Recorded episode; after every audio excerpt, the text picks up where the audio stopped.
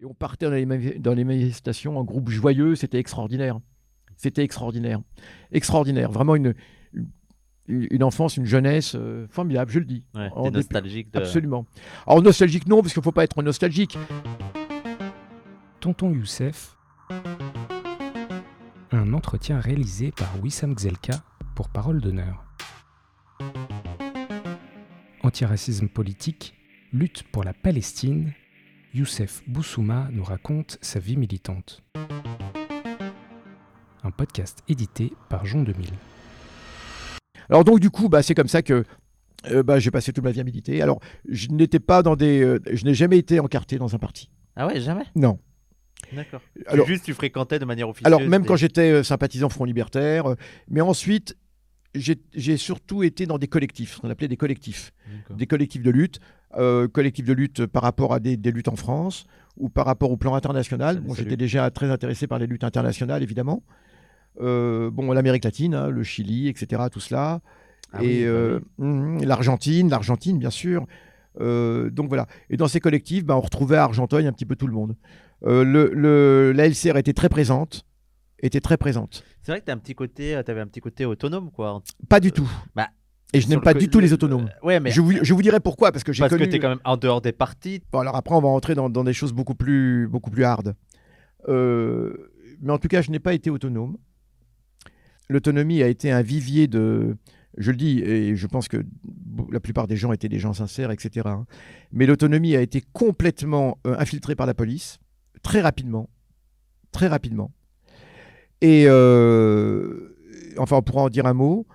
Euh, D'ailleurs, un grand infiltré de. C'est assez une anecdote que les gens ne savent peut-être pas, mais un des grands infiltrés de la police euh, dans, dans l'autonomie, euh, c'est quelqu'un qui s'appelle Georges Marion, qui va devenir euh, responsable du Monde, le journal Le Monde, avec Edoui Plenel. Ah ouais? C'est Absolument. un infiltré? Ah, Un il- infiltré de la police? Mais il l'a dit, il l'a il a reconnu lui-même. Il travaillait pour la police, il était payé, il était indicateur de police, il était dans le mouvement autonome. Georges Marion, vous pourrez chercher, copain de Plenel. Et il se retrouve, lui et Plenel, à la tête du monde euh, dans les années 80, à la fin des années 80. Alors à l'é- à l'époque, il est plus, il est plus infiltré de la police, hein, mais, quand mais même, voilà. euh, ça marque. euh, Et quand même. Et, mais quand même, faut le savoir. Euh, Georges Marion, hein, qui va devenir journaliste émérite au Monde, etc. Et, et donc euh, l'autonomie, non, m'intéressait pas à cause de cela. Mais d'ailleurs, notamment, l'autonomie ouvrière en Italie, c'était la même époque, non? Les Ah, opéraïstes. Alors voilà, ça. alors c'est sur le modèle de l'Italie que la France, euh, mais la France avait un train de retard. Euh, bizarrement, c'est assez curieux. Parce que ouais, c'était autre chose quand même, l'autonomie en Italie. Oui, oui, oui, bien sûr. Alors attention, genre, je, allez vous intéresser à l'histoire des pas, opéraïstes. je ne jette pas. ah non, bien sûr. euh, Non, non, j'ai tout total respect pour l'autonomie italienne. hein. Ça Ouais. n'a absolument rien à voir. hein. Ouais. Et total respect. Il y a eu des gens extraordinaires. J'en connais, euh, j'en ai connu par la suite, hein, bien sûr. Mais comment euh, Mais le, le- disons qu'en France. euh, euh, alors la CNT à l'époque, puisqu'on jouait à la CNT, ça n'avait rien à voir. J'avais des copains, euh, notamment un très bon copain euh, catalan euh, au lycée avec moi. Et, euh, et donc la CNT de l'époque, c'était encore les anciens de la vraie CNT espagnole, parce que la CNT est espagnole, hein, vous le savez. Et à l'époque, euh, il y avait encore tous les anciens espagnols de la CNT qui, faisaient leur meeting à la mutualité à Paris. Et, donc j'y suis allé. C'est comme ça que avec ce copain et le père de ce copain, qui avait été à la CNT lui-même, qui était catalan, qui était chauffeur de taxi, eh bien, euh, eh bien on allait. donc à cette époque, j'ai fréquenté les anciens de la CNT, de la vraie CNT hum, espagnole, qui nous racontent. Alors voilà. Euh, un fait historique qui m'a beaucoup, beaucoup, beaucoup Là marqué, c'est la guerre d'Espagne. Autre chose, la CNT en Espagne. Oui, j'ai été très marqué par la guerre. Alors, j'ai pas, j'ai quand même pas fait la guerre d'Espagne, mais disons que je connais euh, très bien la guerre d'Espagne et que j'ai grandi aussi. Enfin, j'ai, j'ai, euh, ma militance s'est faite aussi avec, avec comme, comme background la guerre d'Espagne parce que ça a été le, le principal lieu de, de puissance et d'affrontement des anarchistes. Ouais. Hein oui, mais, ça, ma- mais même bien encore sûr. maintenant, les, les anarchistes, ils ont deux grands récits. C'est la guerre d'Espagne et la Maknovica. la oui, de Makhno, bien sûr, en Ukraine. Mm. Mm. Ah ouais, tout à fait. Et euh, Maknovchina, je crois. Maknovchina, je sais pas. Il y a les Perruriers Noirs qui a fait une chanson sur ça. Exactement, exactement. Donc l'armée, l'armée insurrectionnelle de, de, de, de Makhno, pas, pas celle de, des, des, des, des, euh, des, des néo-nazis euh, de la Seconde Guerre mondiale. hein. Euh, donc toujours est-il que euh, voilà, la guerre d'Espagne était extrêmement présente, euh, extrêmement présente dans nos, nos esprits, parce qu'il y a eu aussi une immigration espagnole assez importante à Argenteuil. Et voilà, donc la CNT, oui, ça a été aussi une grande référence, la CNT de l'époque. Alors toujours est-il que, euh, que, que bah, c'est comme ça qu'on arrive dans les années 80. Et puis dans les années 80, euh, là, ça va être autre chose. Ouais. Ça va être autre chose. euh, enfin, ça va être. euh, La fin des illusions. non, pas du tout. euh, non, non, je, me- je vais, je vais m'engager encore davantage. D'accord. Mais est-ce que c'est euh, utiliser la fin des illusions aussi d'une manière générale? Est-ce que c'est pas le début de la fin, les années 80, sur le les, les, les partis communistes, tout ça, avec une Oui, contre euh, Ah bah. une sorte de backlash libéral euh, par rapport aux avancées? Oui, tu as tout à fait raison. Je crois que tout, tout démarre, euh, la, la régression. euh, oui, alors j'avais pas fini de parler tout à l'heure. non, non, c'est pas ça, c'est pas toi, c'est moi qui ai oublié. Mon idée, c'est lorsque je, euh, lorsque je suis au lycée et que je demandais à, à, ce, à ce- cet animateur théâtre euh, dans combien de temps il y aurait la révolution, parce que nous étions impatients de, de faire la révolution. Et il nous disait la révolution. Mais dans moins de dix ans, c'est la révolution. bon, évidemment, on l'attend toujours. hein. Mais, mais c'est pas qu'il y avait un optimisme, c'était que c'était évident. C'est que chaque dimanche, vous aviez à Paris des, des manifestations gigantesques, gigantesques, euh, qui se terminaient en émeutes dans les gares, euh, gare Saint-Lazare, gare du Nord, etc. Et, et c'était c'était quand même quelque chose. Et chaque dimanche, on disait, ça y est, euh, c'est c'est la bonne. Euh, mais réellement, réellement, hein. Et il y avait sans arrêt, euh, euh, il y avait sans arrêt des tas d'affaires, il y avait sans arrêt des déclarations, il y avait toute une presse, il y avait toute une littérature, il y avait beaucoup d'intellectuels qui étaient très impliqués. Et ça, ça compte beaucoup. Beaucoup d'intellectuels Ouais, qui étaient ouais, ouais. extrêmement impliqués, euh, qui appelaient à la révolution. Et, et voilà, on était convaincus. On, a bien, on était convaincus que, euh, que la révolution, c'était pour bientôt. Alors, et tout va commencer, ça va être la régression. Euh, à la fin des années 70, ça va être la régression. Et avec, euh, alors pour la gauche, ça va être le programme commun. Donc le Parti communiste freine euh, des cas de fer parce que le Parti communiste, lui, va apparaître comme étant un, parti responsable de gouvernement, etc. Donc, euh, et dès, lors que le Parti communiste va, faire avec le Parti socialiste et les radicaux de gauche ce qu'on va appeler le programme commun, une alliance, une alliance électorale, à partir de ce moment-là, ça, va, être, alors, ça va être quand même la régression parce que du coup, on va avoir un pôle de gauche, mais qui va freiner des cas de fer cette tendance à la révolution. hein. Ouais. Et, et, et, euh, et ça va être le début de la régression. Beaucoup de gens vont arrêter de militer à la fin des années 80, enfin des années 110, pardon, euh, vont partir à la campagne élever des chèvres, etc., vont, vont faire leur petit business, leur, leur- l'artisanat, c'était très à la mode, et des Ouais. bijoux, des choses comme ça, voilà.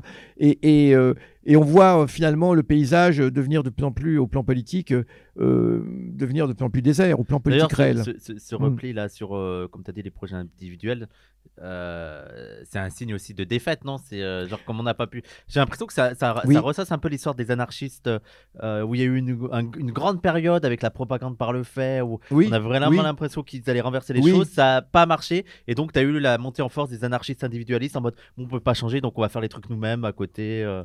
Oui, tu as tout à fait raison, ça, ça ressemble un petit peu à cela. C'était l'idée, c'était l'idée que finalement, comme on ne peut pas changer le monde euh, euh, globalement, collectivement, eh bien, euh, changeons le monde euh, à notre niveau, à notre niveau et, et, et au niveau de la, la petite sphère, comment d'a- d'amis. donc voilà, on partait dans les Cévennes, etc., élever des chèvres, voilà, faire faire son fromage de chèvre et tout. C'est, à l'époque, j'appelais ça petit capitalisme sympa. petit capitalisme sympa, PCS. Et bon, on, on disait ça un petit peu avec, je le dis, avec un petit peu d'amertume. Ouais. D'amertume parce que, euh, parce que rien ne changeait fondamentalement dans la société. Bien sûr, le racisme, etc., qui montait, alors, qui montait terriblement euh, dans, à la fin des, des années 70. Euh, donc voilà. Donc il y a ce petit capitalisme sympa, les gens se partaient et puis on les- on n'en entendait plus parler. Euh, ça, c'était quelque chose d'une grande déception, j'avoue. Ouais. D'ailleurs, ouais, ce qu'il dit, on ne parle pas assez que même si indi- cet individualisme n'a pas fonctionné, 95% des communautés dans les Cévennes se sont cassées la gueule. Ah oui, Euh, les réseaux sociaux ont cassé le militant. Oui, parce que tu as des gens qui disent que c'est un peu aussi la même chose euh, actuellement. que mais bien sûr. beaucoup- et- C'est parce qu'il n'y a pas de perspective collective. On ne peut pas changer la vie individuellement. Moi, je le dis. On peut la changer avec, avec un peu de chance, avec un peu d'argent, si on a. Mais, mais se dire on va changer la vie. Non, les structures sont là. Euh, les structures sont là et ce sont euh, voilà. En tout cas, tout ça nous amène aux années 80 et c'est parce que il y a eu cet échec et malheureusement on ne croit plus tellement d'une. Alors deux choses. Euh, D'une part, on n'est pas spécialement pour, pour ce petit capitalisme sympa, hein, partir à la campagne, etc. Tout cela, c'est, c'est, moi, c'était pas du tout mon genre. Et, d'autre part, parce qu'il n'y a plus de perspective électorale. Enfin, les perspectives électorales, je veux dire, on n'y croit pas. Et parce qu'il n'y a plus de perspective révolutionnaire, euh, collective, que les années, les années 80 vont voir se développer. Alors, l'autonomie, et ensuite, l'autonomie, et ensuite, euh, la lutte armée. Enfin, pour un certain nombre de ma génération. Ouais. Euh, oui, voilà, on pensait qu'effectivement, euh, par la violence révolutionnaire, enfin toujours par la violence révolutionnaire, effectivement, hein, eh bien, on pouvait changer les choses. D'autant plus qu'on avait un exemple à côté, on avait, euh, on avait l'Italie. Avec les brigades rouges Bien sûr, l'Italie, qui depuis toute la décennie 70 d'ailleurs, eh bien, connaît un processus révolutionnaire armé. Et pas uniquement les brigades rouges, parce qu'il faut quand même savoir qu'en Italie, Ouais, il y avait des dizaines, euh, il, y avait, il y avait des dizaines de groupes armés, je dis bien armés.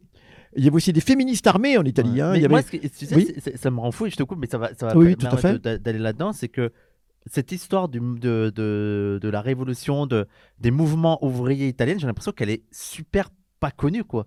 Non. En France, euh, alors que c'est. Moi, quand je lis, je dis, ah ouais, mais c'était c'était ouf. C'était ouf ces mouvements-là. Ah bah bien sûr, c'était, c'était alors faut savoir pas uniquement en Italie puisque ça a commencé aussi avec euh, avec euh, l'Allemagne, avec euh, Là, c'est les années 70-80, c'est ça? Oui, oui, oui, bien sûr. Euh, avec euh, avec euh, et même la fin des années 60 euh, un petit peu déjà, mais Allemagne, Italie. euh, en Allemagne, c'était la Rote Army Fraction, la fraction armée rouge, et qu'il ne faut jamais appeler la euh, la bande. Euh, oui, le réseau Gladio. La personne dit ça et elle a tout à fait raison.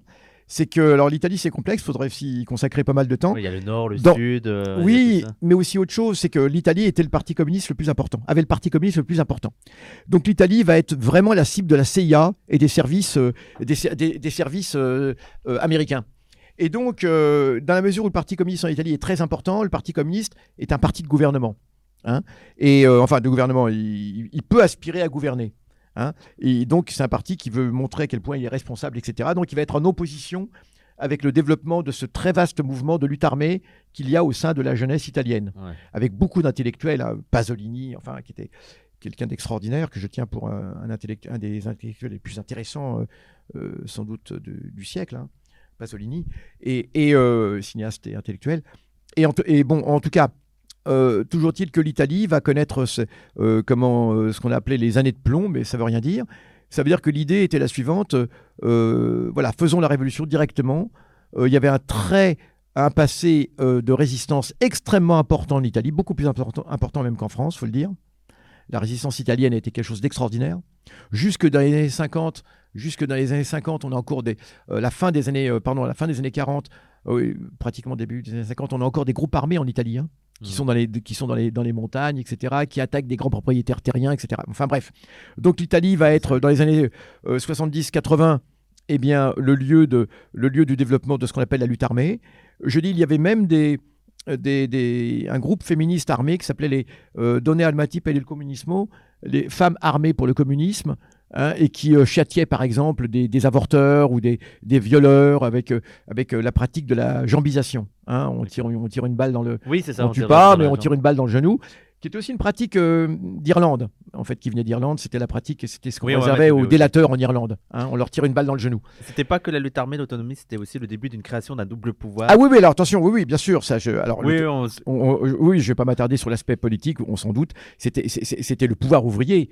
Euh, le pouvoir ouvrier avec euh, euh, la pratique de ce qu'on appelait l'illégalité de masse. L'idée dans l'autonomie, c'est que l'illégalité ne doit pas être réservée à des groupes de professionnels de la lutte armée, mais ça doit être une, illégalité de masse. On a vu ça aussi en Espagne à la même époque. Parce qu'en Espagne aussi, moins, mais aussi, l'Espagne va connaître aussi une lutte armée, mais aussi avec l'équivalent d'une autonomie. hein. alors on avait par exemple des, on a eu par exemple des, on avait des, des pillages de, de- de supermarchés, on décidait de piller tel supermarché, mais c'était très bien organisé, et il y avait des listes, il y avait des listes de ce qu'on devait prendre, hein. et tout était partagé ensuite. c'était le communisme, quoi. Absolument, et tout, À chacun et, selon et- ses et tout ce qui avait, voilà, et tout ce qui avait été pillé ensuite était, était, était euh, réparti entre, entre les pauvres entre les pauvres, dans les bidonvilles et autres. Donc, euh, bien sûr, l'aut- l'autonomie, c'était c'était mettre en place un pouvoir hein, euh, euh, qui, qui soit un, pouvoir alternatif au pouvoir du patronat, Ouais. et, et pas question de, euh, de déléguer ce pouvoir à des partis institutionnels comme il y avait. hein. C'était mettre en place réellement un pouvoir ouvrier hein, dans les entreprises, partout. Donc, l'autonomie, c'est quelque chose de très important. Malheureusement, en France, l'autonomie, et c'est ce qui fait la grande différence, va surtout se caractériser par une sorte de mouvement de, de- de violence dans, dans la rue, de violence urbaine, euh, à peine organisée, euh, mais dont on ne comprend pas trop la finalité, j'avoue. Hmm. Et, et surtout extrêmement perméable euh, à la répression, à l'infiltration policière. Peut-être qu'elles n'avaient pas, parce que moi j'ai l'impression que dans les trucs euh, euh, autonomie en Italie, est-ce que ce serait parce que l'autonomie était bien plus implantée dans les partis ouvriers euh, dans les, non, pas les partis, les, chez les ouvriers en général, dans les usines et tout, contrairement à la France?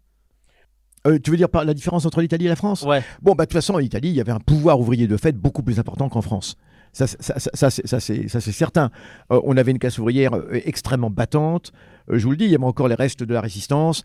Euh, il faut quand même savoir que, dans, que, par exemple, dans un groupe comme les Brigades Rouges, il n'y avait pas que des, des jeunes comme ça illuminés. Il y avait, on avait d'anciens résistants, qui avaient d'anciens maquisards italiens qui étaient dans les Brigades Rouges. C'était pas n'importe quoi. Hmm. Hein il y avait les brigades rouges, il y avait, euh, il y avait, euh, il y avait, euh, il y avait la direction, ce qu'on appelle la direction politique et la direction stratégique. hein. Et dans la direction stratégique, alors tout était clandestin évidemment, et donc dans la direction stratégique, on a toujours dit qu'il y avait de- des anciens partisans communistes italiens, mais qui étaient passés, qui maintenant étaient pour la lutte armée. Mm. Hein, faut, faut avoir. Et, et bien sûr, donc cette autonomie était était plus importante en Italie, enfin il y avait plus de consistance parce que simplement l'Italie avait, avait une longueur d'avance sur la France. hein. Euh, le pouvoir ouvrier était beaucoup plus important, les luttes ouvrières étaient extrêmement importantes, même si en France elles ont été importantes. Mais euh, voilà, ça s'est passé différemment. Euh, la gauche en France a bien tenu tout cela et a empêché cette, ce lien avec, avec la classe ouvrière étudiante, avec la classe, avec la classe étudiante. Ouais. En Italie, ça s'est fait. En- Ça s'est fait quand même en Italie davantage. C'était qui les penseurs? C'était quoi? C'était Agamben? Parce que j'ai l'impression qu'ils ont un peu. Il y en a pas mal qui sont un peu. euh, Agamben, non, Agamben n'était pas euh, Ouais, en non, France. qui euh, ah non, euh, Tony Negri en Italie? Tony Negri. Ah oui, oui. Alors, pour, euh, pour l'autonomie, c'était Negri. Pour, pour les Brigades Rouges, c'était Renato Curcio. D'accord. Alors, Je connais pas. et. Oreste Cal- Scalson, bien sûr. Oreste Scalson, bien sûr, absolument. Bien sûr. Un des, un Gianfranco. des- un des leaders, un des leaders euh, le, fondateur des Brigades Rouges. C'est Renato Curcio. euh, donc, il va être arrêté euh, après le début. euh, donc, euh, voilà. Et, trouve- tué un ministre, c'est ça? Alors, lui, non. Justement, il est. Non, il mais est- je veux dire les brigades rouges. Ah oui, alors la Brigade Rouge, on fait plus que cela. C'est le président du conseil, même. Ah, le président du conseil qu'ils avaient Al- tué. Aldo. Moro, Aldo Moro. Ouais. Et, euh, et beaucoup d'autres choses. hein. Mais à ce moment-là, Renato Curcio, le fondateur, était, était en prison déjà, condamné. Et il se trouve que Renato Curcio a fait une très longue peine de prison et que désormais, il est sorti de prison et il a, il a ouvert une maison d'édition. Alors c'est quelqu'un qui, est- formidable, euh, qui fait une maison d'édition très intéressante, euh, qui édite bien sûr des, vous imaginez des, ouvrages politiques très pertinents et qui est aussi très lié à tout un mouvement social encore. hein. Il, il, reprend du service et euh, notamment à travers ce qu'on a en Italie qui est très important, ce qu'on appelle les centres sociaux, qui n'existent pas tellement en France, enfin qui n'ont pas les mêmes, mais les centres sociaux sont très importants en Italie et concentrent énormément de dynamique de résistance populaire actuellement. Et il se trouve que Renato Curcio, figurez-vous, est- a ouvert une maison d'édition gauchiste, et c'est cette maison d'édition qui a édité Ouria Boutelja. eh oui, eh oui, les gens. Ici, et, et- rappelez-vous quand, quand il y aura les marxistes nuls là sur Twitter et tout qui vous diront ah l'extrême droite et tout, qu'en Italie, l'éditeur d'Ouria Boutelja, c'est l'ancien fondateur des Brigades Rouges. Absolument. C'est quand même la classe. Alors j'ai eu l'occasion de, de- de le rencontrer, donc du coup, en me rendant à cette maison d'édition en Italie. Ah oui, parce que vous avez fait une présentation là-bas en Italie. C'est ça, exactement, euh, lorsqu'on était encore au pire, hein, parti des de la République, et c'est comme ça que j'ai rencontré Renato Curcio, que je ne connaissais que, que par la presse de l'époque, et qui est quelqu'un de extrêmement sympathique, évidemment, doute, Ouais, ils sont classe. avec beaucoup d'humour. Et ce que je trouvais extraordinaire, et j'ai retrouvé ça aussi chez un, chez un ancien euh, euh, grand responsable des, des Black Panthers que j'ai eu la chance de connaître dans les années 90, euh, qui s'appelle Geronimo Pratt, qui était, qui était le, le- le ministre de la Défense des Black Panthers, on en reparlera, et que j'ai eu l'occasion de, de connaître à sa, sorti- à sa sortie de prison euh, dans les années 90. Ce que je trouve remarquable chez Curcio, Renato Curcio, comme euh, chez Geronimo Pratt, cet ancien Black Panthers, c'est des types qui ont fait 20-30 ans de prison et qui sortent comme s'ils avaient juste fait une garde à vue. Mais je vous jure, non mais c'est incroyable, la même pêche, la même dynamique. Et Rouillant alors. Et, bien sûr, et Jean-Marc Rouillant également, absolument. Jean-Marc Rouillant, qui, euh, je le vois, c'est c'est pareil. Jean-Marc Rouillant, c'est incroyable. Il a, fait, il a fait plus de 30 ans. Dont euh, 20 ans en isolement. hein. C'est un Absolument. truc de ouf. Et, et Jean-Marc Rouillant sort, mais comme si, euh, mais euh, frais comme un gardon, comme on Mm. dirait. hein. Alors, il est, alors je le dis, il est, il est très emmerdé actuellement. La justice veut, hein, on veut lui faire payer tout cela à nouveau à Jean-Marc. Et d'ailleurs, on avait ouvert, une cagnotte en sa faveur. Voilà, reste- restez. Euh, euh, comment rester, rester attentif à ce qui se passe parce que parce qu'il est possible on veut on veut le remettre en prison hein, Ouais. pour pour des, des, des futilités pour des, des prétextes hein. Euh, donc voilà Jean-Marc est quelqu'un de- d'extraordinaire de formidable. Et euh, moi, je l'avais connu avant la casse-prison, donc euh, au début des années 80. Et puisqu'on était, il y avait tout un milieu à, à Paris. Et c'est quelqu'un que j'aime beaucoup. Et euh, nous n'étions pas dans les, les mêmes formations, mais euh, voilà. Et il t'appelait comment camarades. Comment il t'appelait Jean-Marc? Euh, les gens, euh, Comment il t'appelait Jean-Marc?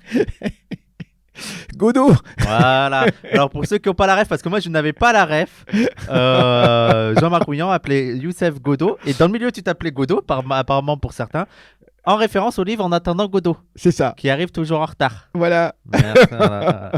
C'est incroyable. On l'attend toujours. Non, voilà, c'est ça. mais, non, mais, je- je- Voilà. non, mais. En attendant Youssef. Non, mais c'est l'anecdote. Mais la- elle est marrante, elle est marrante. ouais. L'anecdote, je vous la raconte, elle est marrante. Non, c'est simplement parce que à l'é- à l'époque, il y avait, euh, il y avait tout un mouvement social très important à Paris, euh, notamment à Barbès. Et moi, je militais beaucoup à Barbès. On avait, euh, euh, voilà, par la suite, on, on montra, on montra une, une, une radio, une radio pirate à Barbès, une radio pirate populaire qui était extraordinaire, qui s'appelait Radio Mouvance. hein. Mais j'en parlerai, qui était entièrement d'ailleurs financée par la population de Barbès. hein. Mais bon, on en reparlera. Mais avant cela, euh, j'étais dans un groupe, euh, disons, je, je n'ai absolument rien à cacher. Merci, était petit favorable à la lutte armée. Merci beaucoup. Voilà, j'étais dans un groupe qui était favorable à la lutte armée. Et, et, et, et- et- et ce groupe-là, eh bien, comment, comme beaucoup, hein, c'était un phénomène de, de génération, on va dire. Et donc, du coup, euh, à Barbès, nous étions beaucoup de militants. Merci, nous étions beaucoup de militants. Euh, donc, euh, beaucoup de gens étaient favorables à la lutte armée. Parce qu'il faut dire qu'à à, à Paris, au début des années 80, Paris va devenir le carrefour d'énormément euh, groupes internationalistes. Il y avait énormément de, groupes militants euh, turcs, euh, iraniens, euh, qui tous avaient pratiqué la lutte armée dans leur pays. hein. donc, et, donc, il y a toute une effervescence. Comme la gauche vient d'arriver au pouvoir, elle va offrir l'asile politique à beaucoup de, de- ces militants. En même temps, on a beaucoup de militants, de jeunes militants qui viennent de Tunisie, qui viennent du Maroc, qui, qui, qui, qui fuient la répression dans ces pays-là, qui est extrêmement vive. hein, au début des années 80, en Tunisie, Maroc, on- donc on a beaucoup d'étudiants, ce sont tous des marxistes, etc. Paris, au début des années 80, est une pépinière extraordinaire. Et notamment les quartiers ouvriers, les quartiers populaires comme Barbès et autres. Merci Et il se trouve que donc, euh, à cette époque-là, euh, les militants d'Action Directe sont, sont légaux. hein, ils sont légaux parce que la première génération, on va dire, est sortie de prison. Il y a eu l'amnistie prononcée par la gauche euh, lorsqu'elle arrive au pouvoir. Donc on a tous ces militants, donc entre autres Jean-Marc Rouillan et autres, qui sont, qui sont légaux et qui commencent à faire du travail, du travail social à Barbès. Que font-ils? Que font-ils à Barbès? Eh bien, à Barbès, ils occupent des, des anciens euh, euh, bordels. Je dis bien des bordels. Il y avait des bordels. Vous savez ce que c'est que des bordels hein, tous, Oui, on hein. sait. Voilà. Il y avait des, anciens- il y avait des bordels euh, légaux à Barbès, hein, absolument, qui vont être fermés quand la Ah ouais, gauche arrive au pouvoir. Absolument. On avait, il y avait la queue devant. C'était, c'était terrible. hein. Est-ce que c'était est-ce que c'était légal, genre autorisé, ou c'était on faisait rien contre Non, genre, non, c'était légal. C'est-à-dire que c'est bon, on les laissait évidemment. euh, c'était au su au vu parce qu'il y avait tout- il y avait toute une queue de gens qui, qui attendaient le samedi. Et donc du coup, dans ces bordels euh, euh, qui, qui donc sont devenus légaux euh, lorsque au pouvoir, lorsque la gauche arrive au pouvoir, eh bien euh, les, lieux de ces bordels. hein, eh bien, les, euh, vont être investis dans un premier temps par des dealers, etc., par toute la délinquance. hein. Et, et Action Directe va faire quelque chose de très bien. Enfin, les militants d'Action Directe, hein, qui sont légaux, alors je le répète à l'époque, tout à fait légaux, eh bien, vont, euh, vont prendre possession de ces lieux, vont chasser tous les, tous les malfrats qui y traînent, hein, tous les dealers, les malfrats, etc. Ils vont les chasser de, de ces lieux et ils, vont en, ils, ils veulent en faire des, des centres, comment D'abord des logements pour les travailleurs immigrés. Et ils font ça avec des travailleurs immigrés, turcs notamment. Ouais. Et, et ils installent donc de, de grands squats. hein, euh, et puis donc, euh, ils commencent à aménager cela, etc. Et donc à faire tout un travail social à partir de ces anciens lieux. Alors je dois dire que euh, ces militants ont chassé les la, la mafia de Barbès, pas, pas, pas avec des claques. hein. Euh, D'accord pas, pas, pas, avec, euh, pas avec des mots. Bah oui, On ira, on n'en dira pas plus ou? Voilà, on n'en dira pas plus. Et, et- et donc, du coup, euh, du coup, il se trouve que un jour, donc, et Action- donc les militants d'Action Directe, et entre autres Rouillan, euh, occupent un, un de, un de ces grands squats. Et il se trouve que, que nous décidons, enfin le, le groupe auquel j'appartiens à l'époque, une revue, hein, une revue politique, euh, une revue politique, euh, vous en doutez, donc euh, d'extrême gauche, et donc prônant euh, la lutte révolutionnaire, euh, armée, etc. Et il se trouve que nous décidons de rendre visite à, à nos camarades, à une petite visite de courtoisie, euh, euh, etc. Et que, et que on doit donc se retrouver dans ce squat Ouais. à Barbès. Euh, Je ne sais plus dans quelle rue de Barbès. Et il se trouve que bon, euh, comme je traîne un peu, comme je traînais un peu, j'avais des choses à faire. Eh bien, euh, eh bien du coup, euh, du coup euh, j'arrive, j'arrive en retard. J'arrive en retard. Enfin, les autres y étaient déjà. On n'a pas les téléphones comme aujourd'hui, il faut quand même que les gens Ah sachent. oui, hein, c'est vrai que oui, oui. Donc pour on tout va ce dire t'es où, Youssef? Alors voilà, alors à l'époque, tout se fait par rendez-vous. Hein, ce sont des téléphones fixes, il faut avoir ça en tête, c'est pas du tout facile. Tout est, Ouais, n'est on se rend que. pas compte comment on ça se rend pas tout, compte, en fait. mais ça n'a rien à les voir. interactions, les... Bien sûr, faut trouver d'abord une cabine téléphonique, faut qu'elle fonctionne, faut qu'elle, etc. C'était absolument incroyable. Et donc, euh, donc du coup, euh, du coup, il se retrouve que je, re- que, que je dois retrouver mes, mes camarades dans ce squat de, de euh, comment, de- d'action directe à Barbès. Et j'arrive en retard. J'arrive en retard.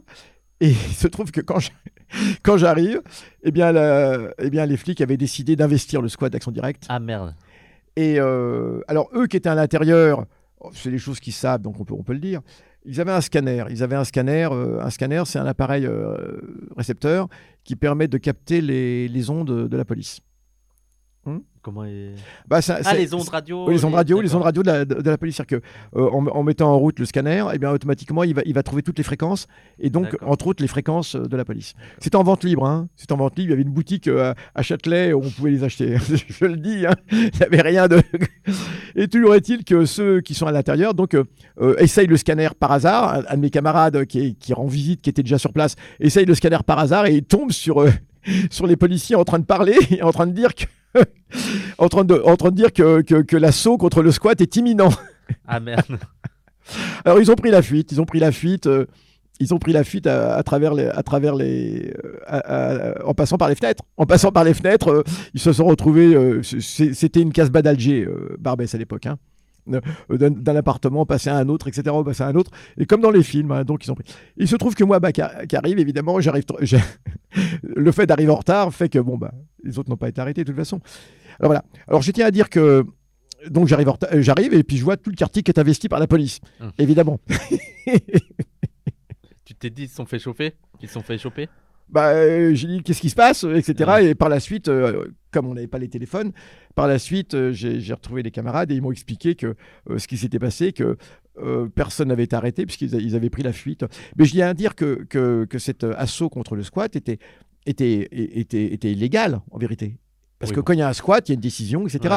Et, et je tiens à dire, d'ailleurs, j'en- profite pour dire qu'à l'époque, tout a été fait pour, pour pousser, euh, je veux dire, disons, pour rendre illég- comment, ill- illégaux des gens qui n'étaient pas illégaux du tout. Ouais. Ils n'étaient pas Bah, illégaux, c'est ces gens. ça, oui, le truc. sur- Oui, ouais, Il y a, y a une de volonté de tout, criminaliser vé- véritablement tous ces militants euh, qui étaient dans des squats, c'est un fait.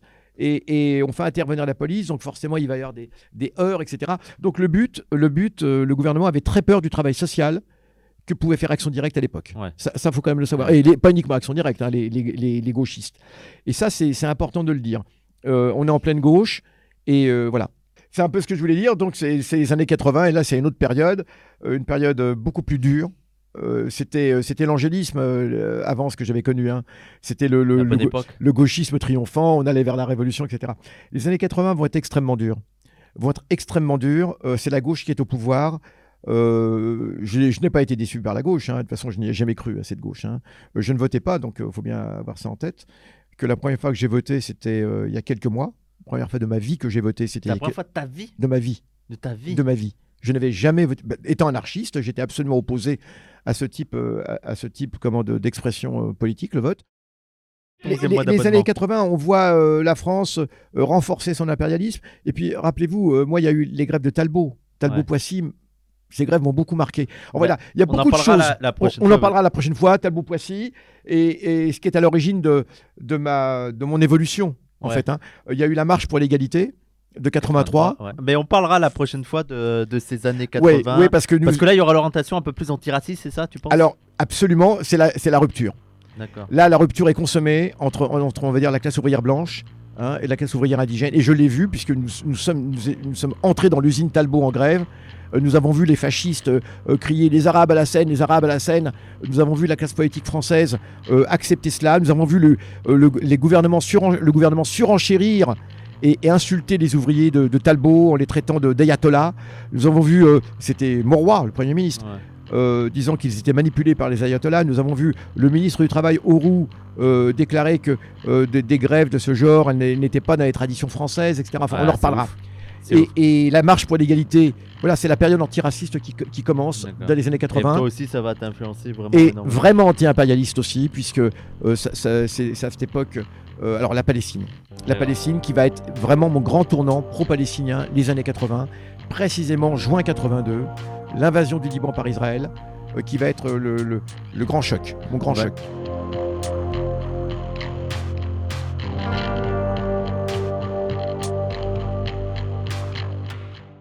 C'était Tonton Youssef par Wissam Gzelka, édité par Jean 2000 pour Parole d'honneur.